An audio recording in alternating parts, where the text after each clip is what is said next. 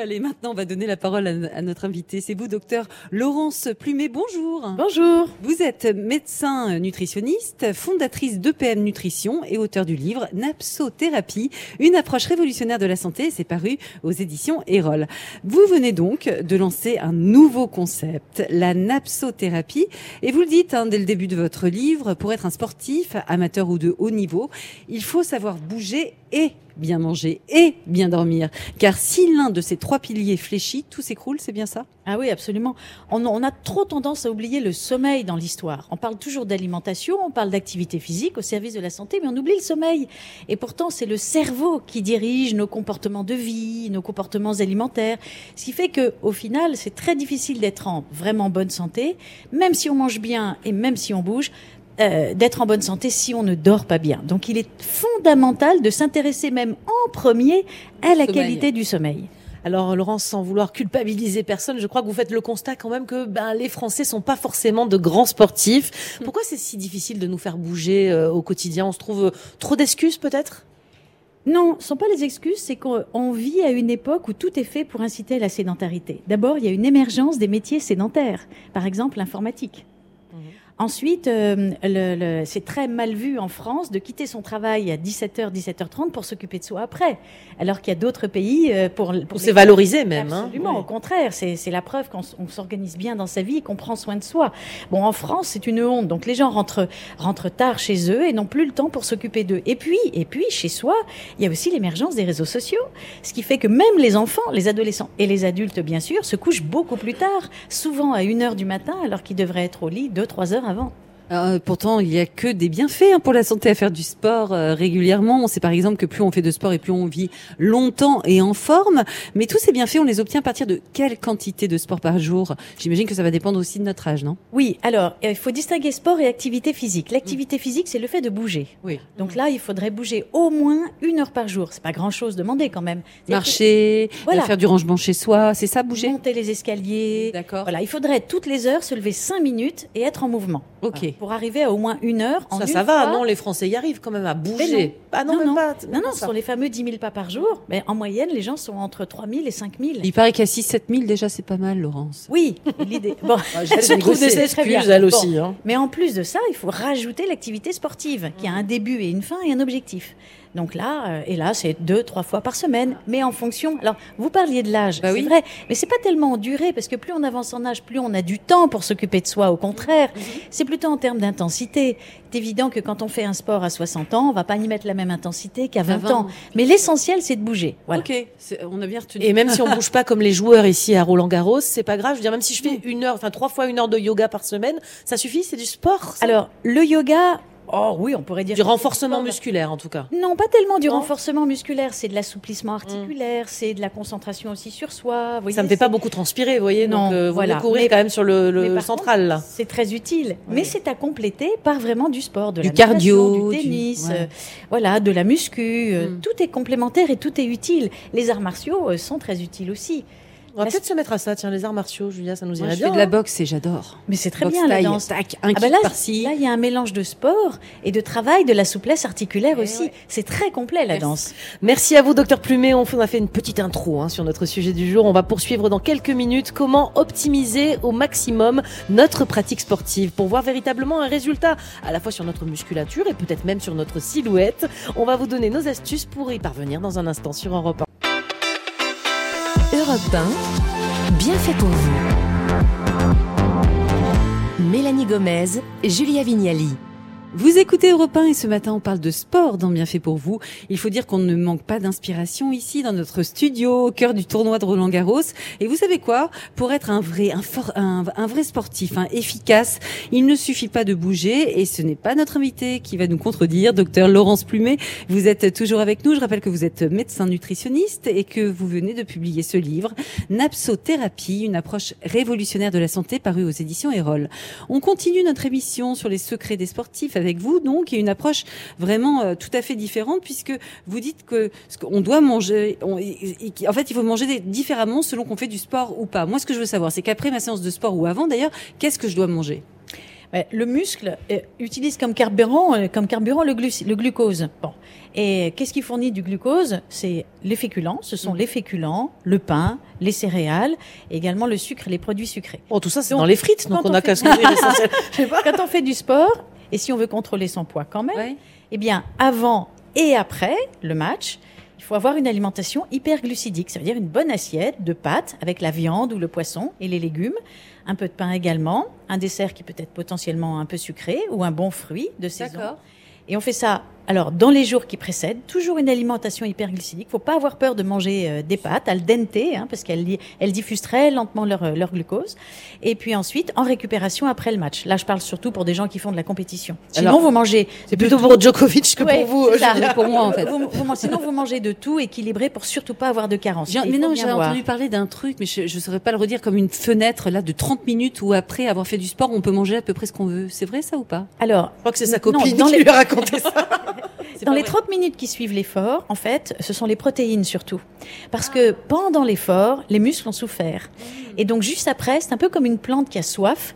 Juste après, quand on consomme des protéines, donc sous forme de whey, qui sont des protéines de lactosérum qui passent très vite dans le sang, De whey, de- très vite. Ça s'appelle la whey. Ah, Euh, c'est le terme anglais qui Mhm. définit protéines de lactosérum. Ça vient du lait. D'accord. Ce sont des protéines qui passent très vite dans le sang, qui sont très vite captées par les muscles. c'est quoi comme aliment ça C'est de la poudre Ah, qui c'est est vendue d'ailleurs Ah, c'est ce qu'on voit chez les bodybuilders. euh. Mais si, voilà, c'est ça. Pour ceux qui veulent augmenter leur masse musculaire ou bien la préserver, eh bien, ils font ça dans les 30 minutes ou dans l'heure qui suit la pratique sportive. Alors, on peut faire tout aussi bien sans pour autant prendre cette poudre. On peut aussi, quand on rentre chez soi, exactement, manger des œufs ou Un boire blanc du de lait. dinde ou Oui, ou boire du lait, ou manger un yaourt, ou alors manger euh, au repas suivant à la fois des féculents avec les légumes pour ressourcer les muscles en glycogène, mais également de la viande, du poisson ou des œufs et un produit laitier pour apporter des protéines. C'est pas dangereux ces produits-là, là, le whey, euh, il y a aussi le Non. BCAA. euh, Alors- on voit toutes ces, ces poudres justement. Oui. Moi, je sais pas, j'ai l'impression que c'est chimique et que ça va pas être forcément bon pour mon organisme. Non, euh, c'est pas chimique parce Ouais. que c'est extrait des aliments. Ah oui, vraiment. Alors, donc c'est quand même revanche, naturel. Vous avez raison, on peut avoir toutes sortes de fournisseurs. Il faut s'assurer que ce qu'on achète soit certifié AFNOR. Voilà. Et là, on a vraiment du concentré de whey. Et les BCAA, ce sont les acides aminés branchés. Ce sont des acides aminés que les compétiteurs peuvent prendre éventuellement pendant l'effort, car ce sont des protéines qui ont la capacité de se transformer en glucose et de servir de substrat énergétique aux muscles pendant l'effort. Donc, voyez, c'est très technique. Ça, c'est vraiment réservé à des champions. Alors de manière générale, euh, il faut, on le sait, éviter d'être en carence, et encore plus quand on est sportif, notamment éviter de manquer de magnésium. Euh, pourquoi Ça a quoi comme fonction sur nos muscles? Alors, quand un muscle est en action, d'abord il a besoin d'eau, il a besoin de glucose pour l'énergie, il a besoin de vitamines du groupe B, il a besoin de magnésium, de calcium et de potassium. Donc vous avez raison de dire qu'il faut pas qu'il y ait de carence. Déjà, ça, ça c'est le béaba de tout sportif, qu'il soit compétiteur euh, ou, euh, ou du dimanche. Mm. Pas de carence. Donc trois repas par jour, on mange de tout. Et ce magnésium, alors justement, on Alors, le le dans magnésium, quoi c'est assez rare d'en manquer parce que ça se trouve justement dans ce que les sportifs mangent. Dans les féculents, dans les céréales complètes, dans les légumes, dans le chocolat Il y en a un peu et partout. dans certaines en fait. eaux. Voilà. On peut se complémenter si on Mais a un si doute. jamais, effectivement, on manque de magnésium, encore qu'on n'a aucun critère biologique pour le savoir, on peut se dire, tiens, peut-être que je manque de magnésium parce que j'ai souvent des crampes. On disait la paupière, la paupière qui tremble. je sais pas Voilà, si la paupière vrai. qui Ouais. tremble, mais surtout des crampes. Mhm. Euh, on a l'impression qu'on est fatigué aussi. On peut, on- rien, finalement, ça coûte rien de faire une petite cure de magnésium. On prend du magnésium marin, pas besoin d'ordonnance pour ça. On fait une cure de 200 mg de magnésium par jour pendant un mois. Et si au bout de 15 jours, on voit que c'est mieux, ben, c'était que ça. Si, en revanche, il n'y a pas de progrès, ben, c'est que c'est pas ça. Vous dites dans le livre qu'il ne faut jamais faire de sport avec un vêtement imperméable. Pour- Pourquoi ce conseil? Quel est le rapport Parce avec que- euh, ce qu'on est en train Alors- de dire depuis ce matin? Parce que quand on fait du sport, on développe à l'intérieur de l'énergie qui est utilisée pour produire de la chaleur. C'est l'équivalent d'un fer à repasser en chaleur par heure de sport. Voyons. Donc, si on ne prend pas garde à porter, à évacuer la, la sueur, notre température corporelle va monter et va passer de 37-38 à cœur à 40, d'où les chocs thermiques qu'on peut voir chez des marathoniens. euh, bon. Donc, quand on prend un vêtement qui n'est pas euh, respirant, la sueur n'arrive pas à s'évaporer, elle coule sur le corps, donc cette énergie n'est pas évacu- évacuée. Et c'est la raison pour laquelle, quand on court ou quand on pratique, hein, il faut un vêtement euh, transpirant. hein. Il faut que la, la, la sueur s'évacue. Voilà, donc il faut un, un vêtement respirant. Eh bien, merci beaucoup, Laurence Plumet. On vous retrouve dans un très court instant, toujours en direct du tournoi de Roland Garros. D'ailleurs, si vous êtes de passage, n'hésitez pas à venir nous faire un petit coucou, nous voir au pied du cours euh, Philippe Chatrier. À tout de suite sur euh, Europe 1. Ah, il y a une émeute, Mélanie, regardez. Ah Oui, À tout de suite. Europe 1, bien fait pour vous. Julia Vignali et Mélanie Gomez. On est avec vous jusqu'à midi. Bienvenue si vous nous rejoignez sur Europe 1. On met le sport à l'honneur aujourd'hui et je peux vous dire que nous sommes en pleine forme pour en parler ici en direct de Roland Garros dans Europe 1 et la radio officielle. Alors pour nous rendre encore plus performants sportivement, notre coach du jour c'est le docteur Laurence Plumet. Je rappelle que vous êtes médecin nutritionniste, fondatrice d'EPM Nutrition et autrice du livre Napsothérapie, une approche révolutionnaire de la santé aux éditions Erol. Alors on a on a parlé de transpiration tout à l'heure et justement c'est l'occasion de rappeler que euh, quand on fait du sport, vous insistez beaucoup là-dessus. Il est très important d'avoir toujours sa gourde d'eau avec soi. Qu'est-ce qu'on risque si on boit pas assez euh, au final pendant une séance de sport? Alors, on risque la déshydratation, voilà, tout simplement, c'est-à-dire la chute de tension et le malaise, parce que quand on fait du sport, on peut perdre de 1 demi-litre à plus d'un litre par heure. Hein, ça dépend de la sudation de chacun. Bon, donc il faut boire au moins un demi-litre à plus d'un litre par heure. En fait, il faut pas attendre d'avoir soif pour boire. Il faut boire régulièrement, tous les quarts d'heure à peu près, quelques gorgées. Moi, pour- j'attends la fin de l'heure en général, sinon j'ai l'impression que ça va me peser si je suis en train de faire, je sais pas, un footing ou je ne sais quoi. Boire euh, Alors, pendant l'effort, vous voyez, c'est un peu. Non, l'idéal, c'est vraiment de boire tous les quarts d'heure. Oui, un petit Mélanie. Voilà. Je fais pas beaucoup de footing non plus. Oui, c'est hein. vrai. J'étais en train de me dire, ça doit pas vous arriver souvent. On va voir à présent que plus on a un sommeil de qualité, et plus on sera performant en sport. Parce que si on ne dort pas assez, on risque d'abord de ne pas avoir le courage d'aller au sport, mais aussi, je crois qu'on risque de se blesser plus facilement. C'est bien ça? Ah, tout à fait, parce que si on est en manque de sommeil, le cerveau est en stress et la fatigue est là. Donc, euh, premièrement, on n'a pas envie de faire du sport, et de une, donc c'est pas c'est pas c'est pas bien quand on veut perdre du poids. Et deuxièmement, le corps étant fatigué, il y a un risque augmenté de déchirure musculaire. Ah oui. Donc, et ça c'est un principe que tous les sportifs connaissent, pour être performant et être bien dans son activité sportive, il faut bien dormir, c'est-à-dire au moins 8 heures par nuit en se couchant avant minuit. Et si c'est le cas, qu'on reste pas. Alors, imaginons, je n'arrive pas quand même à me coucher, je respecte pas ces, ces 8 heures par nuit ou 7 heures par nuit. Est-ce que la petite sieste, justement, est-ce que vous pensez que là, les, les joueurs professionnels ici à Roland Garros, ils font la sieste? Ce sont des adeptes, les sportifs de haut niveau? Alors, de- je ne pense pas qu'après un, un match éprouvant, ils aient envie de dormir. Ils sont plutôt très excités, ils prennent une, ils prennent une bonne douche, ensuite ils débriefent, ils mangent, ils boivent, euh, et ils se coucheront euh, Hmm. crevés le Pas trop tard. à, voilà, à 22 heures. Mais en général, on n'a pas envie- de dormir après une, C'est pour ça qu'on dit de pas faire trop tard le soir, d'ailleurs, le sport. bah, Oui, hein. absolument. Bah justement, j'ai une question moi d'Olivia qui nous a laissé un message au 01 80 20 39 21. Elle demande est-ce qu'il vaut mieux faire son sport le matin ou le soir pour être plus performant? Alors, tout dépend des rythmes biologiques de chacun. Il y a les gens du matin et les gens du soir. Quand on se lève tôt le matin et quand on est en pleine forme, c'est le moment idéal pour aller faire son sport. On prend son petit café, son thé, son biscuit, on part courir et au retour, ou faire autre chose, et au retour, on prend son petit déjeuner. C'est idéal d'ailleurs aussi pour perdre du poids, parce qu'on tape très vite dans le gras, puisqu'on a épuisé ses réserves de glucose dans la nuit.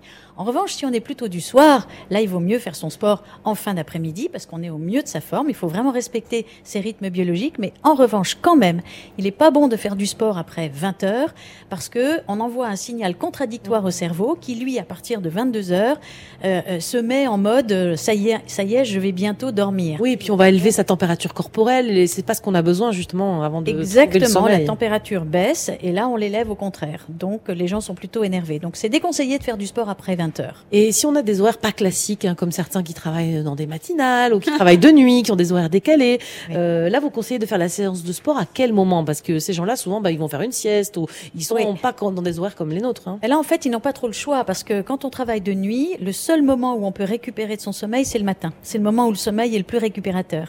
Donc ils se couchent à 7 heures en rentrant, ils se réveillent à 14-15 heures, ils prennent leur déjeuner, euh, ensuite le sport Mhm. et, et ensuite éventuellement une petite sieste avant de reprendre son travail à 20 heures, Oui. 20 heures, 21 heures. bah Pour ceux qui se lèvent tôt comme moi à 4 heures du mat, vous faites votre Oui. sport euh, bah, quand vous pouvez, quoi, mais plutôt vers Oui. 15-16 heures. Oui, c'est ça. Et Il comme on se couche à 20 heures, c'est pas trop tard Non, non, 15-16 heures, c'est parfait. Bon bah voilà, génial. Alors vous vous avez parlé des boissons tout à l'heure. Est-ce qu'on privilégie euh, toujours l'eau? Euh, Ça on l'a compris. Mais est-ce qu'il y en a une qui est plus recommandée euh, si on fait du sport? Parce qu'on en voit euh, certaines enrichies en minéraux par exemple. Est-ce que ça c'est une bonne idée? Oui, alors la meilleure de toutes les eaux, de, de toutes les boissons, c'est l'eau, ça, parce qu'elle hydrate euh, parfaitement. Maintenant, quand on fait du sport sur moins d'une heure, on n'a besoin que d'eau.